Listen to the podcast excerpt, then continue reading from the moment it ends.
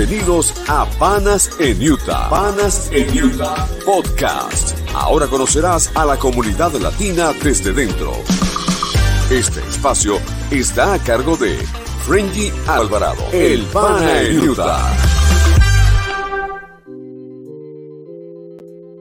Bienvenidos al podcast de Panas en Utah. Mi nombre es Frenji Alvarado y como lo prometimos, siempre conocerán la comunidad latina desde dentro.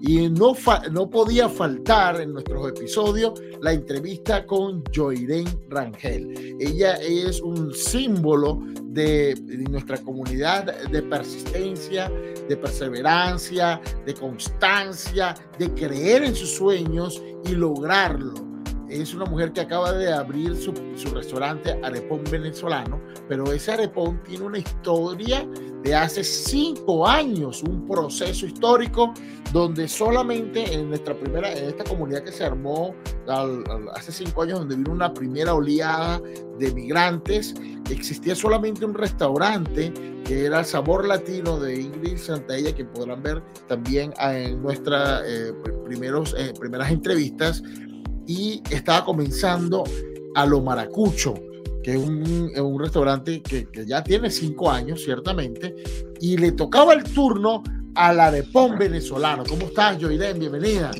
Hola, Frendy, gracias, gracias, gracias por la oportunidad, ante todo.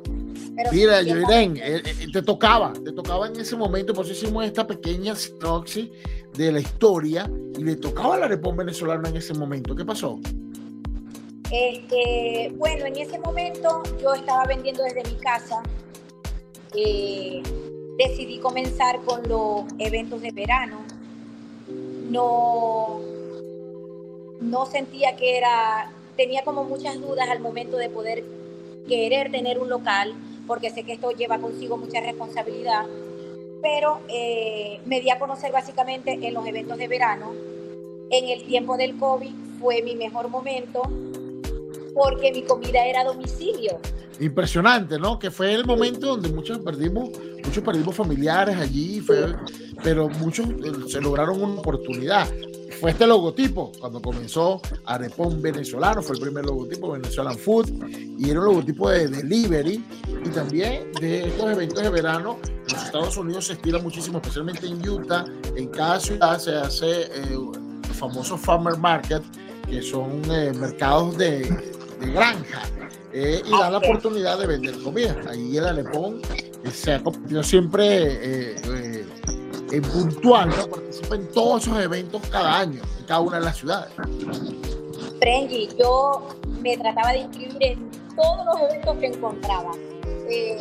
tuve muchas dificultades por el idioma para poder tener los permisos necesarios primero eh, le preguntaba a las personas y, a veces muchas personas no me sabían decir o dar la información, pero yo iba, iba a la ciudad, eh, preguntaba hasta que conseguía una persona que me pudiera ayudar y me pudiera orientar con los permisos necesarios para poder estar en los eventos de verano.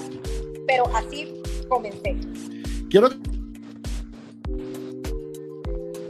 es mamá de cuatro niños. Sí. Nómbrame cada uno y dame las edades, por favor, yo iré para que la gente conozca a tu familia. Claro que sí. Este, mi hijo mayor, Daniel, tiene 14 años. Después viene Victoria, tiene 12. Eh, después viene Isabela, tiene 7. Y después viene Abraham con 5 añitos, que es mi bebé más chiquito. Es decir, que Abraham comenzó con el arepón. Ah, llegó con su, are, con su arepón como sí. dice el venezolano. Sí. simultáneamente? ¿Cómo? ¿Te mantenías con la, con la comida libre o hacías un trabajo simultáneo?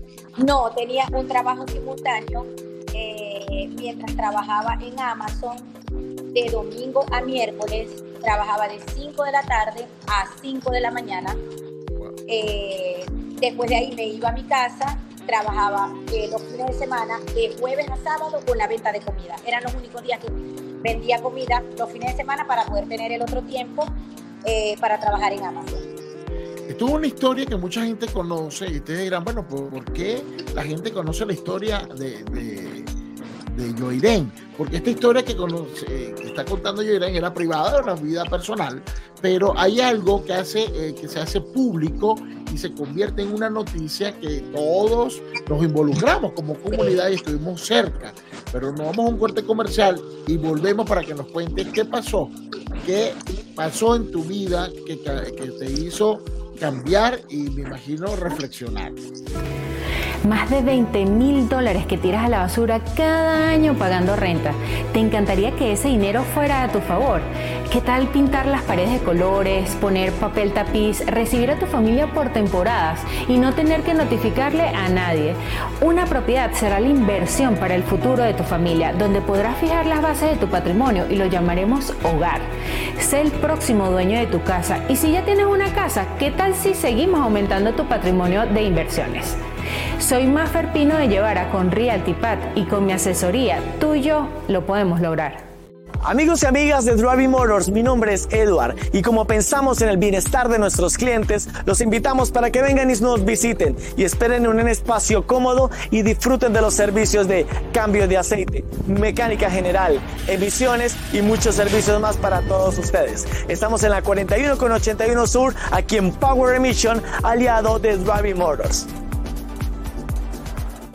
Muchísimas gracias a nuestros sponsors, eh, a Driver Motors y a Maffer Pino de llevar a Realtor, que hacen posible que logremos este podcast que entrevista y lleva historias de nuestra gente. Como KSL News nos, reseñó, es una, una, una ventana para que nosotros contemos nuestras propias historias y no podía faltar Joirén Rangel. Y hoy es un motivo especial, pero dinos por qué, Joirén, qué fue eh, eso que pasó en tu vida que, cambió y que te hizo famosa, lamentablemente. Digo lamentable porque tú nos vas a decir la razón. Eh, yo, yo no pienso que lamentablemente las cosas pasan por algo, pero se cierran unas puertas y se abren otras más. Pero fue el robo del tráiler el año pasado. Eso fue una noticia que, que, que, para esa fecha. Que, nos, que, llegó eh, te hizo famosísima, pues había un, un era un tráiler, no era un food trailer, era un tráiler donde tú tenías todas tus cosas. Cuéntanos qué pasó, cómo fue la historia. Este, ya yo lo tenía estacionado en, lo, valga la redundancia, en los estacionamientos de, de mi casa, cuando una mañana eh, ya yo no veo el tráiler. Yo llamo por teléfono a, los, a las grúas y en efecto ellos se la habían llevado yo pagué una multa de 350 dólares para que ellos me devolvieran el tráiler. Ese pasó un primer, lo que digamos un primer susto, la advertencia. Exacto, exacto, ese fue el primer aviso. Dios, Dios igual mira, te mandó, te mandó una advertencia. Sí, ellos me devuelven el tráiler, pero yo no tenía dónde estacionarlo, yo tenía que guardarlo en el mismo sitio. Mi hermano, que vive en Draper, eh, me dice, pero lo puedes poner aquí, en los estacionamientos de aquí, porque aquí estacionan varios trailers y no, yo no veo que a ninguno le pasa nunca nada. Y yo, bueno, está bien. Lo estacioné allá y no pasó un mes cuando me roban el tráiler de ese puesto de estacionamiento. Y me imagino que tú dijiste, oye, pero, oh, se lo volvieron a llevar a la grúa. Sí, eso fue lo primero que yo pensé. Y lo primero que yo pensé, bueno, las grúas se lo volvieron a llevar, pues. Porque en efecto, el tráiler se quedaba toda la semana parado y yo solamente lo utilizaba los fines de semana. Entonces yo me imagino que la gente veía que el tráiler estaba parado, que nadie lo iba a ver, que nadie lo iba a mirar y, por eso se llevaron el tráiler. Pues. ¿Qué te hizo reflexionar? ¿Qué fue lo que pasó que tú nos dijiste? Eso me hizo reflexionar. Este, cuando yo veo y, y veo que no se lo que se lo llevaron, yo llamo a las grúas y me doy cuenta que ellos no se lo llevaron cuando yo reacciono, que ya pasa todo el día, yo digo, no, este, si ya yo he ido a todos los, los trailers, las personas que se llevan los, los, los, trailers y no está en ninguna parte, obviamente es un robo, pero yo, yo misma no quería aceptarlo porque yo dije, en este país, de hecho, en este estado, no, eso no puede suceder, no puede suceder, no puede suceder y yo estaba en la negación. Cuando ya viene la parte de aceptación, yo digo, me lo robaron. Ahí fue que yo rompí a llorar, yo dije, no tengo nada para trabajar y ahí es que yo me decido a poner la denuncia en la policía de Draper. Y la gente toda llegó y dijo, ¿lo tenías asegurado? Sí, ahí es donde yo reacciono y reflexiono y digo, no lo tenía asegurado, porque ciertamente yo jamás pensé que me iba a pasar algo, algo así, pues. Y solamente tenía asegurado mi carro y, nunca me preocupé por el trailer. Todos los equipos de trabajo estaban allí, ¿Ven? Todo mi equipo de trabajo, Frenji. Eh, tenía dos freidoras, tenía un freezercito pequeño, tenía mesas, sillas, todos mis, mis implementos para cocinar como el boot, eh, la, eh, las cosas para trabajar en los eventos de verano. Es decir, que te quedas allí, una mujer con cuatro niños, con un trabajo en Amazon. Y este, digamos que su trabajo extra, donde trabajaste para comprar todos esos equipos, porque esos equipos eh, en este momento tal vez lo verás como poco, como me lo comentaste en algún momento, pero no eran los equipos de trabajo. Sí, eso era todo mi esfuerzo, Frenji, porque poquito a poco yo me iba comprando las cosas. Yo trabajaba con una freidora pequeña y con una plancha pequeña. Los que me conocen desde el principio saben que yo tenía todas mis, mis cosas como pequeñas. Hasta de casa parecían, no parecían de un evento de verano. Y poquito a poco me fui comprando freidora grande, después una plancha grande, y así poquito a poco iba teniendo los equipos para poder trabajar mejor en los eventos de verano. Y llegó, y, llegó y se desapareció de la noche a la mañana. Sí. Cuando ya yo reacciono y digo, no, si es un robo, yo digo, Dios mío, ¿qué voy a hacer si no tengo nada para trabajar?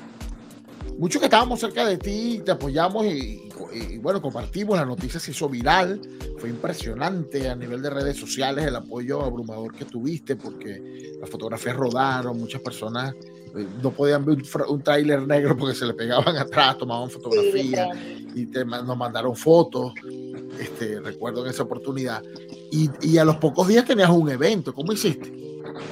Eh, eso fue como un miércoles, Frenji, y el sábado yo tenía el evento multicultural en Draper. Y yo dije, ay Dios mío, no, yo no voy a poder participar porque no tengo nada, ¿qué voy a llevar? Y entonces toda mi familia me empezó a decir, no importa, llévate esto de la casa, llévate esto de la casa, no, pero es que me falta esto, esto, esto, y yo empezaba a hacer mi lista. Cuando pasa lo del robo, Frenji, eh, toda la gente que me conoce de eventos anteriores y que no me conocía tampoco, me empezaron a llamar, a prestar equipos. Eh, un señor chileno me prestó su tráiler, me prestó una, una mesita de preparación, eh, me prestaron muchas cosas, me prestaron pinzas, me regalaron servilletas, pitillos, platos.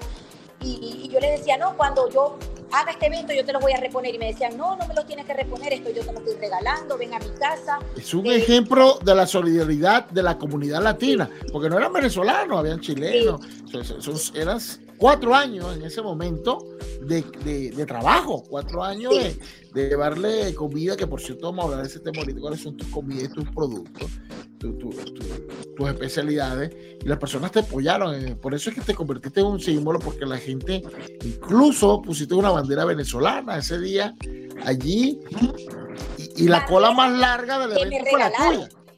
Bandera que me regalaron porque no tenía nada de equipo ni siquiera para poner una publicidad, porque todos se lo llevaron en el trailer. Pues yo no lo bajaba del trailer porque era lo mismo que utilizaba para los demás eventos, entonces yo lo dejaba allí, pues. Este, y, pude hacer mi evento de verano. Frenji, habían líneas para poderme comprar.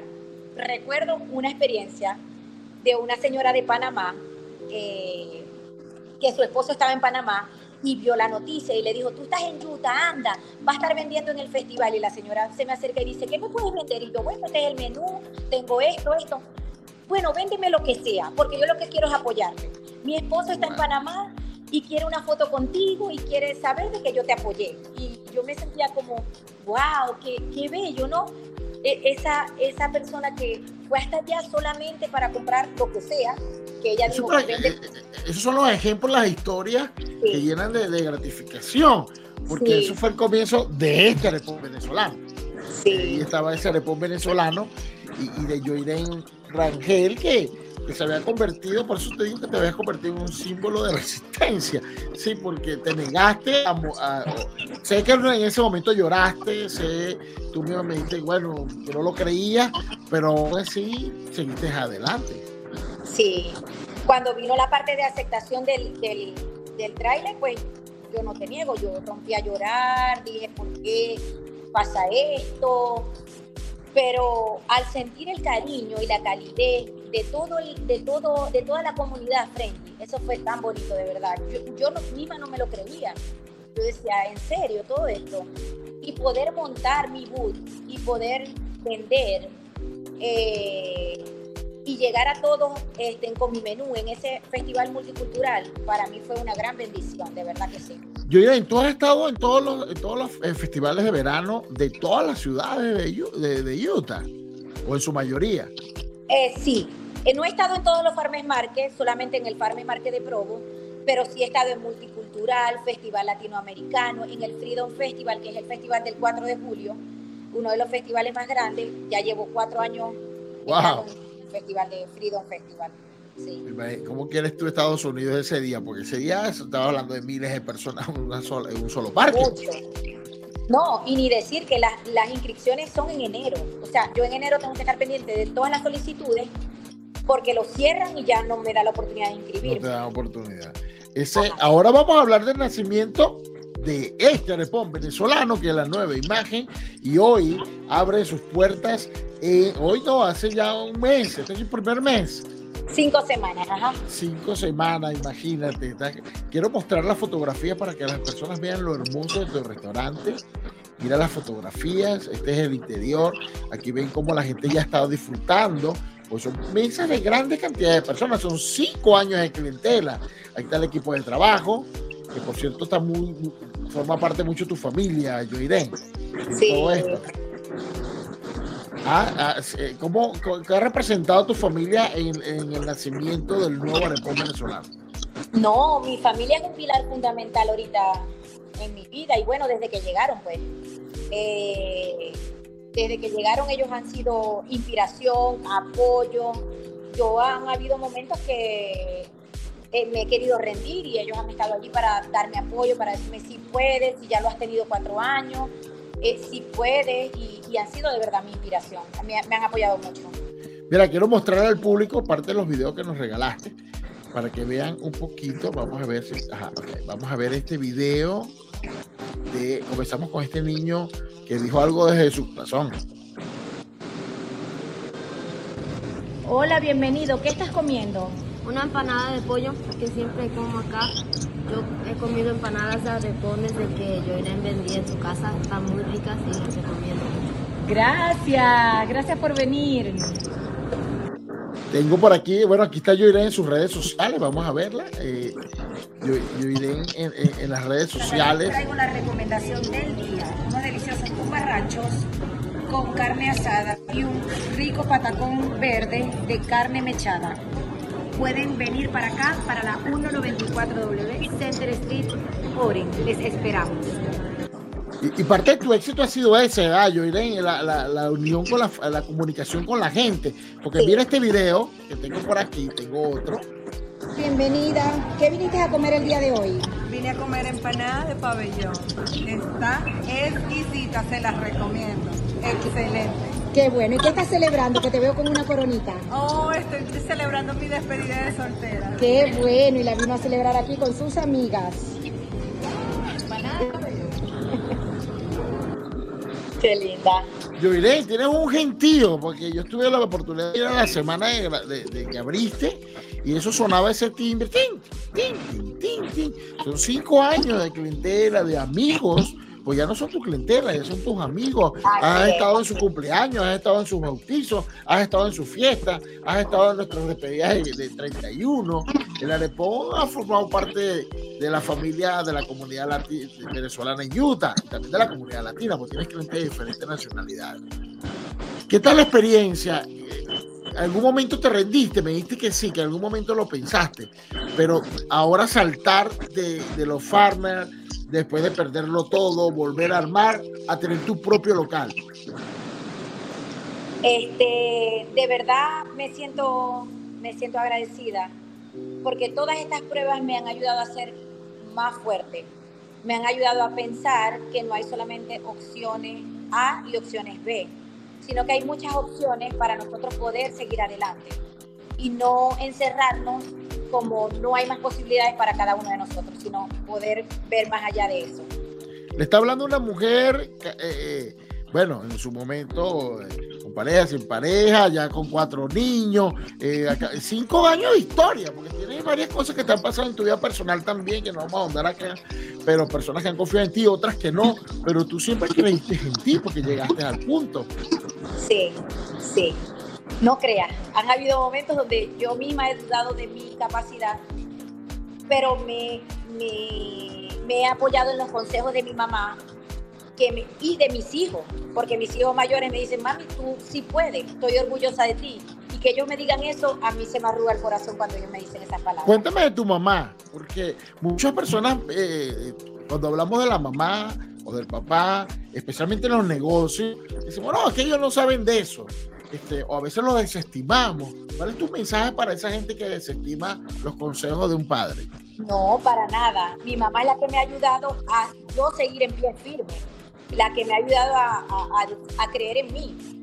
Eh, de hecho, es la que hace la sopa los domingos aquí. Así que, no, ella ha sido un pilar fundamental para, para la Arepón, de verdad que sí. Qué bueno. Háblanos un poquito de tu menú y de tus especialidades. Eh, ¿cómo, ¿cómo, estás programado? ¿Qué, a los que te conocen por primera vez, hoy que, están viendo este programa a través de Panas en Utah Podcast, que te ven fuera, ¿cuál es la especialidad de la Arepón? Eh, lo que más pide la gente es patacón. Eso es lo que más pide la gente. Pero mi nombre nace que desde que yo comencé a pensar en mi nombre, yo pensé en las areperas que uno siempre veía en Maracaibo o en Venezuela, en cualquier parte de Venezuela, donde tú veías a lo largo todo tipo de relleno que tú querías escoger y tú decías, yo la quiero con esto, yo la quiero con esto. Entonces, que allí es que nace la palabra arepón porque yo no quería vender una arepa pequeña, sino una arepa grande y que tú pudieras escoger todo lo que tú le querías colocar a, tu arepa. Y ahora que tienes, que tienes la estructura que has hecho, ¿lo modificaste el concepto o se mantiene? Por ahorita eh, no he tenido el concepto que quiero porque el espacio es pequeño, eh, tiene otro tipo de, de concepto el restaurante donde estoy, pero para esa baja. Vamos a ver si modificamos. y de seguro, porque ya, ya, sabemos que lo que tú visualizas lo haces, no importa el tiempo. Vamos a un corte y volvemos a despedirnos de Joirén Mangel. Estás viendo Panas en Utah, podcast por la plataforma digital de We Are Latinos Radio, en vivo por Facebook y YouTube. Gracias por seguirnos en Panas en Utah Podcast. para mí de lujo. Ahí tenemos a Joirén trabajando porque está en vivo desde su restaurante con la gente allí y, su equipo de trabajo. Joirén, un mensaje final para la gente que nos ve, un mensaje para esos emprendedores de, antes y los nuevos no solamente para el que está llegando, sino para el que tiene 10 o 15 años aquí y, todavía tiene el sueño de, de emprender. Frenji, eh, mi consejo principal es que no hay nada imposible, que todos los sueños lo podemos lograr si nosotros trabajamos día a día para lograr eso que tanto queremos. Si somos constantes, perseverantes, no nos rindamos si una puerta se nos cierra, porque si una puerta se cierra, muchas más se van a abrir y a lo mejor esa puerta que se cerró no nos convenía. Eh, no, nos, no, no dejemos de preguntar. Así pensemos que es una pregunta tonta, vamos a hacerla, porque lo que es tonto para otros es importante para nosotros. Entonces, nunca dejemos de preguntar, nunca dejemos de soñar y nunca dejemos de ser perseverantes, porque la perseverancia y la constancia, la constancia es lo que de verdad nos va a llevar al éxito. Eso me lo dijiste como empresaria, ahora háblame de madre, no quiero perder ese mensaje de Joirén Álvarez, madre de cuatro hijos, dos preadolescentes y dos, dos y un bebé prácticamente, es un bebé de cinco años. Ese mensaje para las madres aquí en los Estados Unidos. Ese mensaje para las mamás que venimos a este país a trabajar, que a veces sentimos que no tenemos tiempo para ello, eh, vamos a involucrarlos, vamos a involucrarlos en nuestros sueños que se pueden convertir sus sueños. A lo mejor no van a ser sus sueños, pero podemos enseñarles todos los valores, los principios, la perseverancia, para que ellos puedan lograr sus propios sueños y poder sentir que el trabajo de mamá o el trabajo de papá lo están haciendo por ellos, lo estamos haciendo por cada uno de nuestros hijos. Porque si bien es cierto, vinimos a este país a progresar, a verlos felices, a verlos a que ellos no pasen vicisitudes, no pasen necesidades y a verlos, a verlos bien, a verlos bien. Este es un país de oportunidades. Ya que mis hijos hablen inglés, que mis hijos se desarrollen bien en este país, ya, ya para mí es un paso más para, para verlo a ellos crecer. Muchísimas gracias, Yoiren. Sabía que, que, iba a ser un, un, programa de sentimientos, un programa de reflexión. Mira, estoy aquí de verdad porque he, he, seguido de cerca tu trayectoria y eres de admirar y eres un ejemplo para esta comunidad. Muchísimas gracias por aceptar la invitación a Utah Podcast. Nos vemos este próximo jueves, 7 de la noche, en la plataforma de Facebook y de YouTube. Gracias por seguir a Utah. Gracias por escuchar nuestro podcast Utah. Muy pronto tendremos más información para ti y recuerda que juntos somos más fuertes.